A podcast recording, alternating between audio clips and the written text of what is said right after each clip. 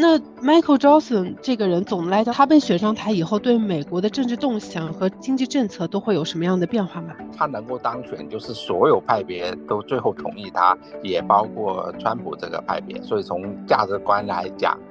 跟川普这个是吻合度是还是比较高的，可能是对啊明年的大选，共和党卷土重来，可能是会有一定的帮助。Hello，大家好，欢迎回到北美金视角，我是坐标上海的 Brenda，我是坐标 Boston 的 Elaine。那可能会比较关心美国局势的一些朋友有了解到一件事儿，就是在呃十月初的时候，上一任的美呃美国国会议会长 Kevin McCarthy 被啊他的共和党的自己人罢免了。然后在经过了将近一个月的瘫痪以后啊，这个美国的国会啊终于选出了新任的一任这个国会议会长，就是 Mike Johnson，他赢过了赢得过半数的选票当选成功。啊，那我不知道说这件事儿在美国本呃当地啊发带来了一些怎么样的讨论和那个看法，Elaine，你周围有什么样的一些声音吗？可以分享吗？嗯，对，其实之前啊也听朋友有讲过这个事儿，然后也之前 Jim 跟我们分享过关于这个罢免的。关系呃话题，呃我记得有一个小的党派叫 Freedom Caucus 吧，其实他觉得哎他还是挺喜欢 Mike Johnson 的，然后其他人啊其他一些共和党的人也认为哎 Mike Mike Johnson 好像是可以当的，所以好像 Johnson 登上了，我听到身边朋友这样说，呃我们到时候可以再了解一下，而且我觉得听众一定会很关心的是，嗯对于在美的华人那。这个东西会对美国的大选有没有什么样的影响，对吧？然后比之后要大选了，而且，嗯，如果说他上台了之后会怎么样影响一些经济政政策嘛，或者说政治动向会不会有一些改变，会不会影响到我们的生活？呃，在中国的听众一定会关心，哎，他上台了之后，中美的关系会怎么样？因为我们也知道麦卡锡之前访台嘛，对吧？啊，就这个事儿，啊，我觉得中 对中国朋友也也是意见很大，所以也想知道说新的这。这个啊，Michael Johnson 他上台之后会怎么样影响中？没错，Elaine，我相信我们听众里面很多一些啊，不管是在美国的还是在啊中国的呃华人们，就都会对这个事情对未来的一些影响和局势有一些好奇。那我们今天也非常荣幸又请回了，请回来了我们的老朋友 Jim 来给我们去讲一讲说啊，这个新的国会议会长呃，Mike Johnson 在上任之后。会对我们的也 overall 的经济政策，以及说对我们的一些生活，呃呃的一些 daily life 会带来一些什么样的影响？欢迎你，Jim，能跟我们听众打个招呼吗？大家好，这个 Brenda、Elaine 和北美金视角的朋友，大家好，我是 Jim，在美国的伊利诺州。嗯。欢迎你，Jim，再回来我们的节目。因为呃，知道你是那个以那个美籍华人，所以说你亲身参与了很多这个之前呃多次美国大选和中期选举，包括你也非常关注整个的政治的呃环境。所以说呃，首先我们也想请教一下你，因为听新闻说呃，最后那个 Michael Johnson 他在上任前其实有好几位候选人分别被推出来过，但是都没有去被通过。当时啊，分别是谁被推出来，然后没有被通过的原因也。可以帮我们去解释一下吗？好的，呃，上期我们讲到，就是美国国会里面共和党占的优数票比较少，是两百二十一票对民主党的两百这个一十二票，只有九票，所以就是说，基本上在每次投票，如果是民主党全部都投反对票的情况下，那共和党里面就是最多可以有四票是不同意。那在两百二十一票里面，这个就是说你要通过率要百分之九十八，你才可以在最终去啊全体选举里面拿到多数票，所以这个门槛是非常的高的。那你想想，当时的时候是有八个人投反对票把这个麦肯锡拉下台，所以就是说啊，这啊未来是谁来替代他，其实就是说要争取其他人还有这八八个人里面至少一半。能够同意才可以。那我们看他一开始推出就有点是论资排辈啊。首先啊，在共和党里面按这个就是他的职位高低吧，啊，影响力大小，就是首先是议长啊，多数党的时候是议长。第二个就是叫做多数党领袖啊，第三个叫党鞭，所以先是把那个多数党领袖啊啊啊叫做啊 Steve 啊 Scaler 啊推出来了，然后呢，他就是经过了两轮啊投票都没有被选上。首先，他就是麦肯锡的忠实盟友，就是啊对这些 Freedom 啊 Caucus 这些极右派来说，他是跟麦肯锡走的太近了。所以就是说，他投了两轮，都是共和党内部啊反对他的人超过四个，所以后来他就放弃了。他是等于是共和党内第二号人物。那接着就把党鞭是第三号人物啊，叫做 Tom Emmer 啊退出来了。结果一次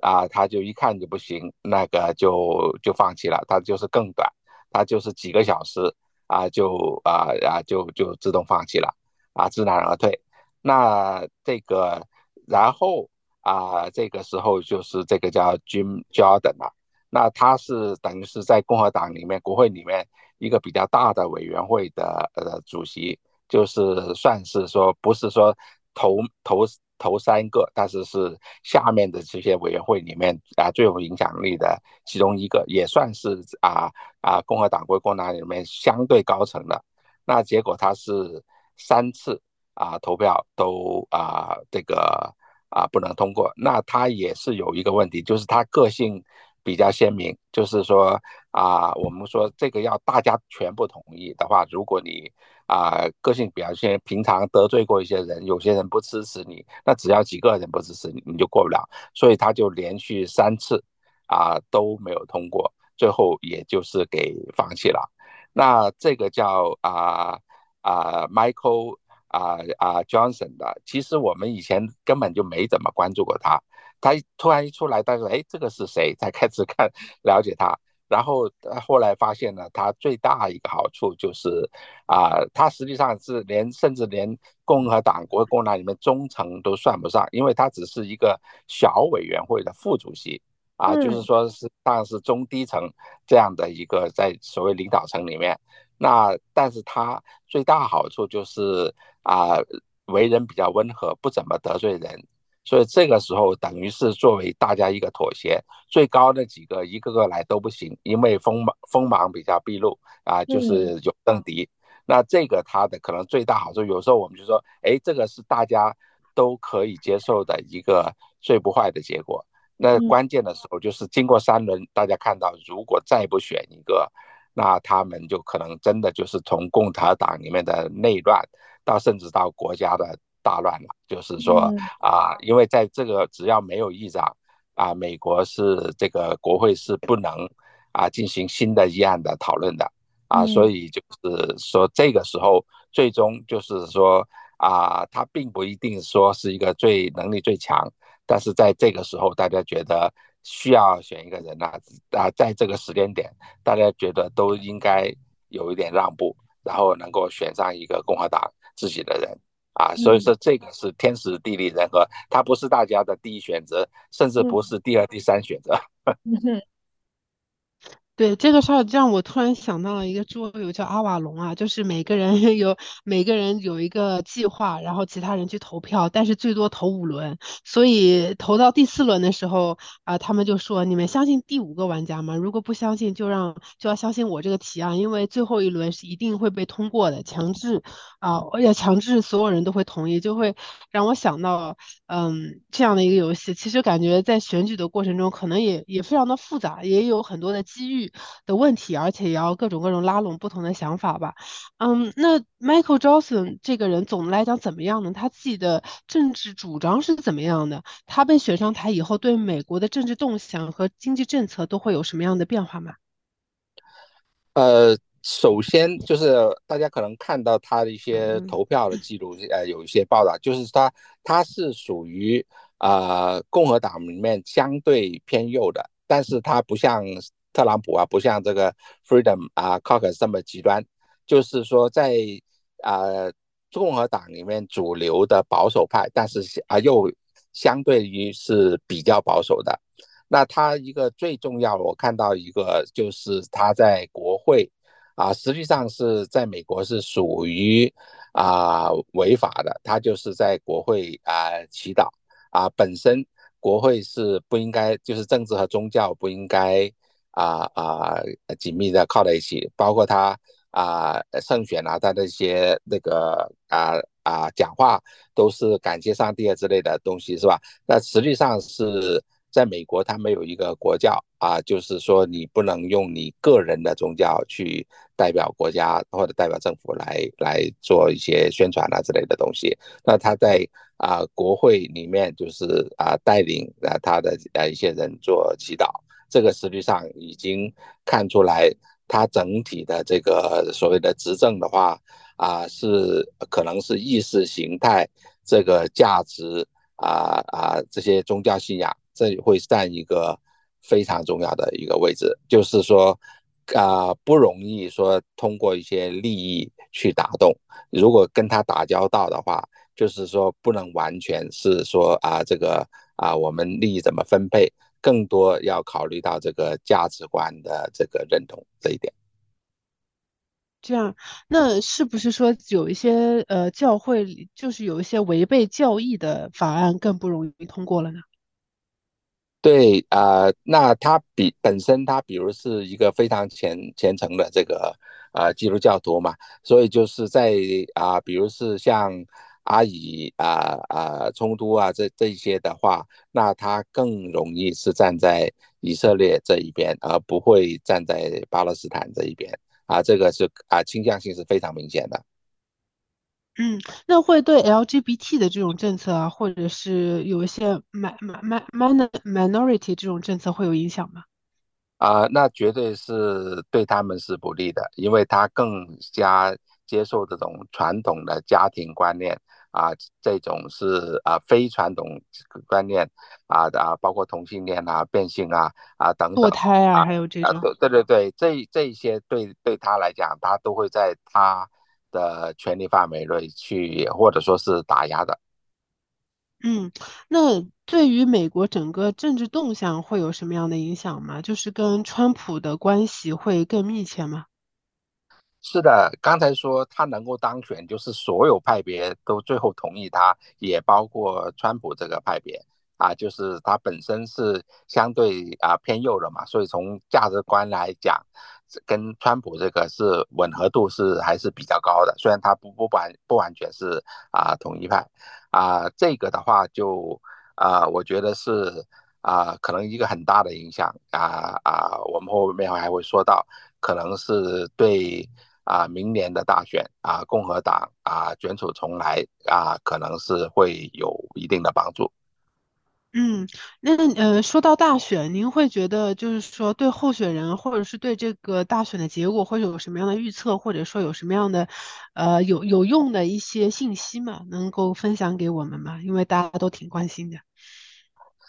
呃，比如现在啊啊，共和党里面还是川普还是一家独大，就是说他是如果是现在要啊在共和党里面选一个。总统候选人来讲啊，就是任何的民意调查，你都看是川普，都是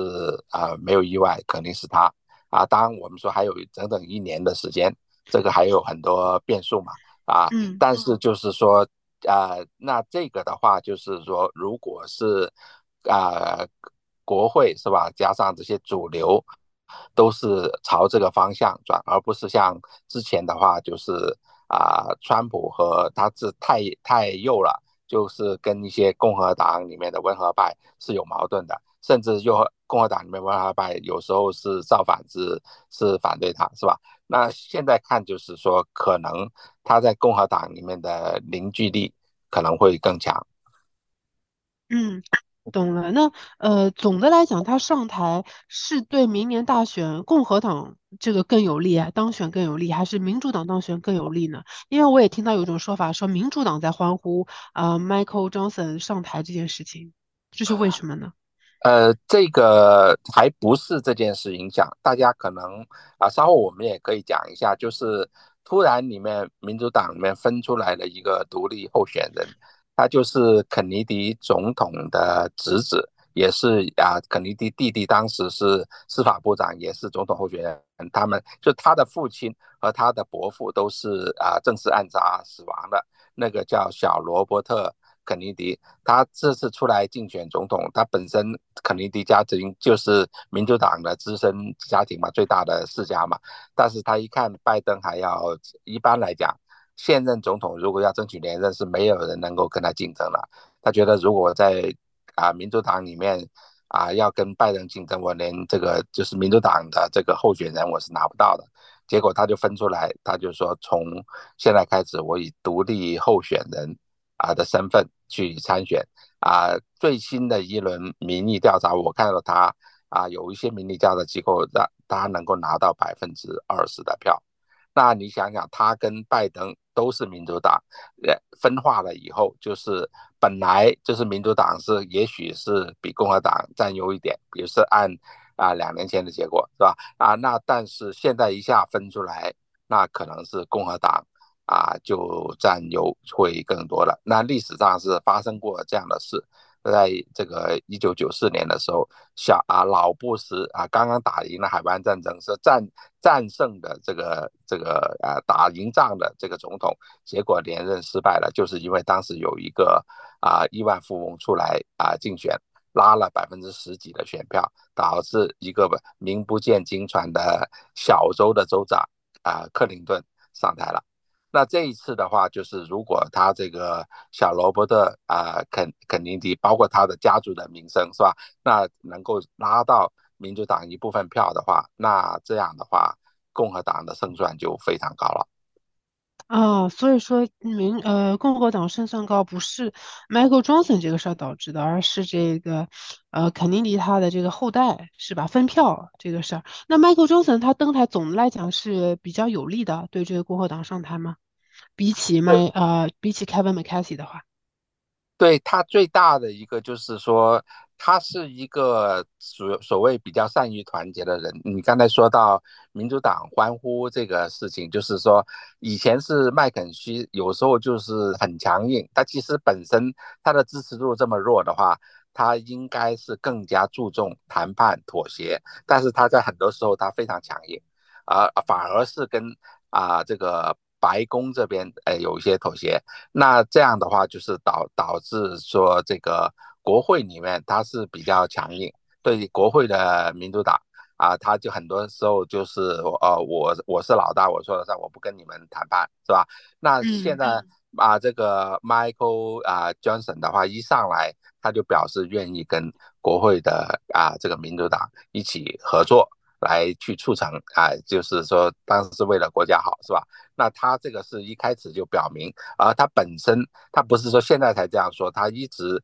他是属于是比较善于团结人的啊，所以就是说，在这个不管是在国会里面，还是说啊，把这个共和党啊这些能够尽量拉在一起，他是有一个比较大的好处。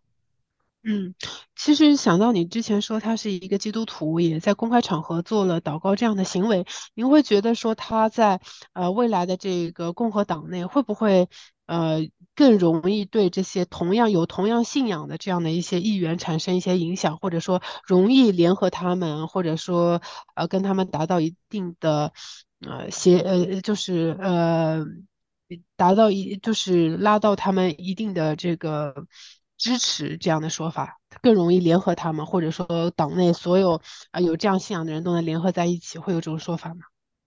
啊，有的，就是说本身我们说一个是在政治上，一个是跨党派嘛，第二个是理念啊啊，跨党派的话，你可能就是说我是属于比较激进的进步派的左的，或者是我叫比较保守的比较右的，或者是中间。另外一个就是按宗教信仰分嘛，就是啊，所以是在美国的话。啊，没有国教，但是基督教肯定是第一大的信仰，所以他这里面的支持者就可能包括一些啊，不一定是共和党的人啊，所以就是能把一部分啊其他党派的或者独立的一些基督徒的一些啊政客拉到他这个阵营里面来。嗯，对，其实这样想还是挺赚的。就是，本来他本来就是偏右的，可能说共和党内部有一些温和派，本来是比较不太想右的，但是，呃，在他的影响下，可能会更加愿意通过一些更右的法案，或者说支持他。同时，一些其他党派的也会愿意，呃，改变一下他们的，啊，想法，是这样吧？是的，如果你看到这个是在啊前段时间是吧？这个啊美国的最高法院把那个啊堕胎那个是吧那个权的那个啊法案给啊罗罗罗素韦德是吧给给啊否否决了嘛？这个就已经看到是啊在啊有一定的程度是向右转了。啊，就是这种从回归传统啊价值啊观。那目前因为啊政府还是民主党，是拜登他的里面的就是相对是比较激进的，在这些这些啊方面是比较激进的。那但是说很可能就是这一次大选啊，如果是民主党落败的话，美国会整体向右转。嗯，大概理解了。那从刚刚分析了很多关于政治的动向，那从经济政策上来讲，他如果呃上选的时候会出台一些怎么样的经济政策呢？嗯，呃，最明显的肯定是他是要实行这种就是啊小政府啊是吧？这种啊的啊共和党的传统的理念，减少国家的干预，降低这个财政赤字。啊，这个是整体是往这个方向啊去走，那那这个时候你就看到是啊啊这种有可能啊在啊这个现在啊到啊明年这还有他有一年的时间的话，就是拜登如果想出一些额外的一些预算呢啊那些就很难啊获得通过。那但是说就是说已经有的东西还是会继续通过，所以它的影响是可能要真正要到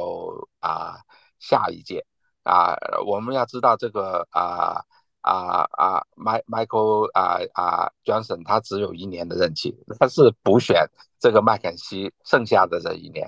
是吧？就是说很快啊，十一月就是大选了，明年正好一一一年的时间。然后就啊啊，就是换，就有可能是换人了啊，这这个就不确定性了，是吧？所以我们不能说它的长期影响，因为一年后是谁，大家不知道。嗯。哦，大概了解了。呃，那那这样来说的话，呃，您您觉得，因为您之前也在经济领域和金融领域都呃比较资深嘛，就是工作在这一方面，您会觉得说，如果一个极右的或者说已经保守派，呃，像小政府这样的一样的这样的一些经济政策，是有利于美国现在通胀高利率的这样的一个啊经济情况吗？呃，这个还很难说，因为这个啊呃利率这个是相对独立的美联储来做的嘛，是吧？就是啊总统或者是这个国会对啊美联储啊的具体的每一次这些利率政策是没有直接影响的啊，那就是而他要缩减啊赤字，这个是一个长期的过程，不是短期的，就是说。比如是今年可能是一点七万亿美元的赤字，明年是不是能缩小一点呢？也许缩小到一点五万亿，是吧？但是你说要从赤字变成是没有赤字，那可能是一届政府都完不成。就是说这个是一个长周期，最大的一个问题就是美国政府大概是呃联邦政府每年要花啊六万亿啊左右的钱，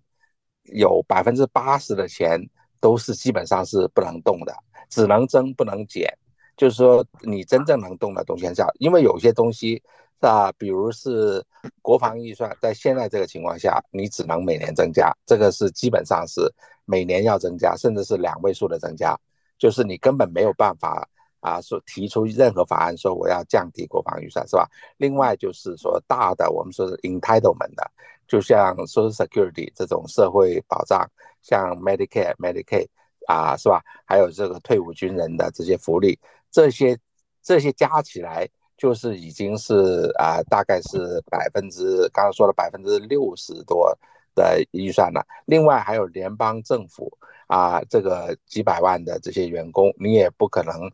在一定程度上很难去裁减部门或者是裁员。说这些联邦政府的运作经费啊、人工啊，是吧？这些也是基本上很难啊往下调的。所以最终来讲，这个好像是说六万多亿的啊啊预算，只有七八千亿是啊，说可以通过一些法案来去来缩减一小部分，所以你就看看了，能这六万亿能缩小六百亿已经很不错了。所以说，对这个万亿级别的赤字来讲，其实是非常有限的。嗯，了解。那那 Jim，你觉得说这样的一个非常有限的可操控的空间，可能对咱们那个在美华人，呃，未来在在美国的一些生活会有一些哪些影响吗？或者说 in general 对呃对民众来说生活会有哪些影响？比如说呃什么方面会涨价呀，什么利率的变化呀等等。好的啊，第一个就是啊，如果是共和党占优的话，就不大可能会。啊，增加这个啊，就是加税，啊，就是这个是共和党一直反对的。就不管你是哪个收入阶层，你都会比较安全。如果是拜登继续执政的话，很可能就是高收入的阶层，就是比如是啊，你要求是啊，最少最少是百分之十五的啊收入所得税，是吧？那很多是高高净值的客户是可以通过各种投资，实际上达到可能不到百分之十的税。那这个就已经大了。如果百分之十变成百分之十五的话，等于是税收就加了加了一半了嘛，是吧？那那就是说，共和党是会在这个税收上，他不会给这个民众增加负担，这个是基本上是他们一贯的理念。嗯，了解。了解，那咱们这个呃整个事件的连锁反应到中美关系上面，您会有哪些预判吗？呃，刚才说了，他是比较注重这种价值观的，所以就是我如果是假设是我有机会跟中国的这些是吧领领导人啊这些啊执政的这些能够说上话的话，那我就说不要仅仅是从经济利益上跟他谈。更多的是在一些价值理念寻找一些共同点，在这这一些方面啊，去，比如是跟拜登政府打交道，可能就是哎，我在气候变暖啦这这一类的东西啊，一些啊他们最喜欢的一些东西跟他合作是吧？那现在跟共和党了，他对这个本来就比较反对的，那你就呃可能是更加啊要考虑啊怎么样。就是说啊，也许说，比如是跟啊梵蒂冈天主教说建立正式外交关系等等这一类的东西，其实对中国经济可能本身影响不是很大，呃，有些甚至是可能是姿态性的。但是你表达你在这个像这个宗教方面，特别是在这个基督教天主教上更多的一些宽容啊，跟大家一些愿意一些对话啊合作，这可能会。对中美关系影响超过了在其他经济啊、外交层面的影响。嗯嗯，了解了解。所以他们更多期待的是一些意识形态上的呃的同步和一些理解。那我们这一期的节目大概就因为时间关系，可能就到这边。呃，在最后的时间里面，想问一下，呃，Jim 有没有关于这一次话题更多想要跟我们听众朋友去聊一聊的呢？呃，我觉得这次聊的呃比比较透了，就是啊，到大家对知道对这个啊新的议长他的有一定的作用，但是也不是说一个特别决定性的作用，是吧？那那就是在关键时刻，至少就说美国呃这个政府运作不会因为这件事给给啊全部是终止了，就不会废掉了。啊，就是说，至少是起到这个这个结果吧。嗯，是 是。那我们可能在国内的呃听众对这件事情可能在之前不太了解，那听完我们 Dream 的整个剖析之后，希望能够呃对大家的关于这方面的认知会加深一层，包括说可能之前有。一些朋友说说担心啊，说因为好像来了一个 Trump 的疯狂的粉丝上任了这个议长的位置，呃，会担心说会不会对中美关系带来非常严重的剧烈变化。但是听完 Jim 的分析，其实大家也会感知到说啊，它可能会有一部分的间接影响，但是对于啊非常说直接的影响，可能还不到这样的程度。那我们再次感谢 Jim 的时间啊！如果您对我们的节目啊喜欢并且愿意分享的话，请你一定要分享给身边的亲朋好友啊！评论给我们，有什么问题也给我们留言啊！那我们下期节目再见，拜拜，拜拜。跟金视角聊人生，感谢您的收听，请在各大播放平台和公众号上搜索“金视角”，订阅我们的栏目吧。金融的金，事件的事，角度的角。一键三连，从我做起。我们下次再聊。